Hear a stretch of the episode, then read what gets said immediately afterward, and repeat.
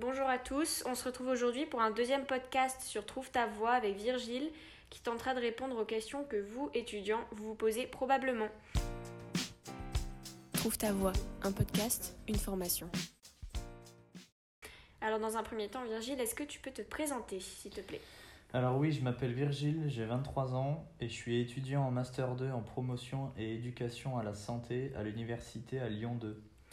D'accord, merci. Combien, depuis combien de temps tu, euh, tu es en études supérieures? Combien d'années? Ça fait maintenant 6 ans que je suis en post-bac. Ok. Et euh, comment est-ce que tu as trouvé ta formation actuelle? Est-ce que c'était sur Parcoursup, sur Internet euh, Ou est-ce que tu as participé à un salon de l'étudiant? Alors j'ai rencontré cette formation alors que j'étais en école d'infirmier en deuxième année, en faisant des recherches personnelles sur, sur des formations dans la santé et aussi sur Parcoursup. Ok, merci Virgile. Et pourquoi tu as voulu entrer en master après l'école d'infirmier? Alors, euh, parce que simplement, je me rendais compte que euh, le métier d'infirmier ne me correspondait pas dans sa globalité. Je ne me voyais pas euh, infirmier toute ma vie. Malgré tout, la santé, c'est quelque chose qui me plaît depuis, depuis longtemps. Et je voulais continuer les études sur un master pour m'ouvrir aussi plus de portes et pour approfondir mes connaissances dans la santé. Ok. Donc, de, ce que je, de ce que je comprends, tu n'as pas toujours voulu faire ça, ça s'est dessiné petit à petit. Oui, exactement. J'avais, j'avais pas forcément euh, connaissance de ce master euh, alors que j'étais en école infirmier. Donc ça s'est vraiment dessiné petit à petit, comme tu dis. Ok. Euh, et si tu devais décrire ta formation à un étudiant, qu'est-ce que tu lui dirais? Si je devais décrire ma formation, je dirais que c'est quand même très, très large. Ça couvre un éventail hyper large de, de thématiques de la santé. Euh, on a beaucoup de cours, euh, par exemple, de politique de santé, euh, d'épidémiologie. On travaille beaucoup dans la santé publique, mais également dans la psychologie sociale de la santé.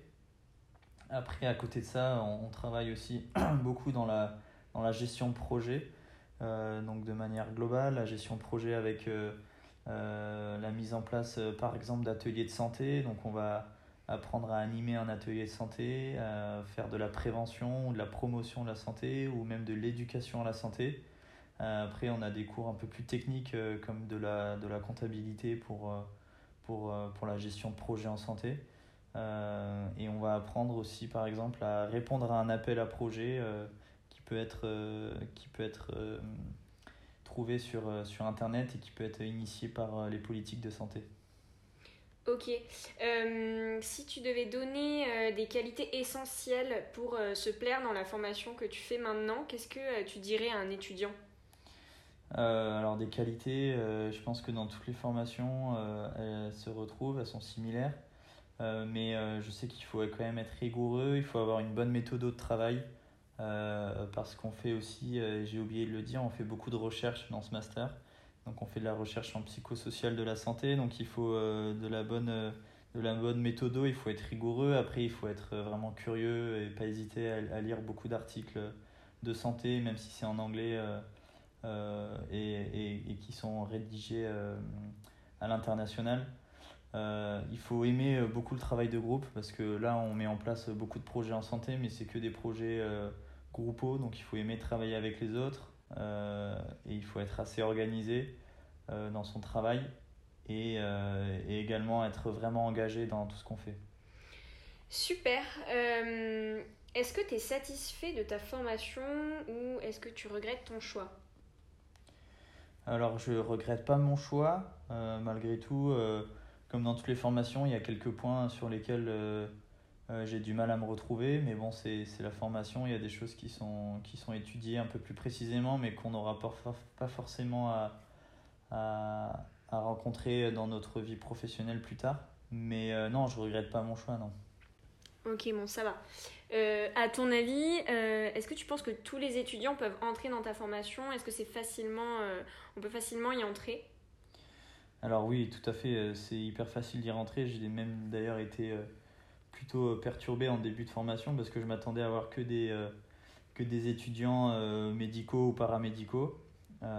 et en fait, j'ai des, des étudiants, des, des, camarades qui viennent vraiment de, de, tous les horizons. Il y en a qui viennent de la communication, il y en a qui viennent des sciences de l'éducation, il y en a qui ont fait un, qui voulaient être instituteurs par exemple et qui se sont réorientés. On a aussi beaucoup de, de, de réorientation de personnes d'une trentaine ou d'une quarantaine d'années qui ont travaillé pendant 10 à 15 ans et qui se réorientent dans ce master. Donc oui, les portes sont vraiment ouvertes.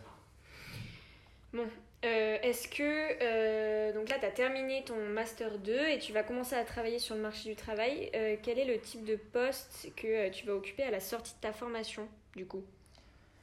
Alors, le poste en sortie, c'est, il se nomme chargé de projet de santé.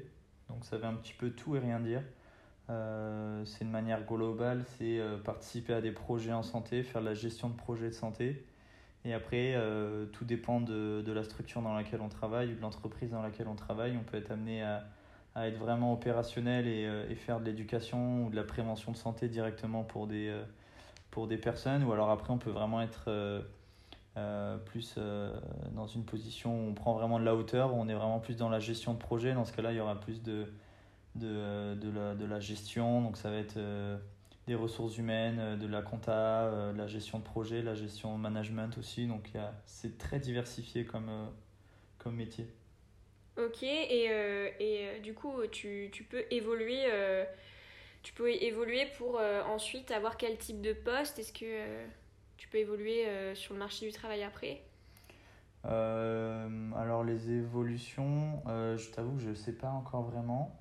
pour l'instant, j'ai vraiment envie de, de commencer euh, par le, le, bas de l'échelle, comme on dit, et, euh, et faire euh, du, du, travail sur le terrain.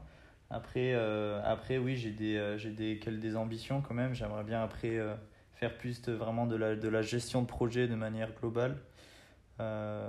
et, et voilà, après, je verrai ce que, ce que, ce que je vais rencontrer sur, le, sur la voie professionnelle.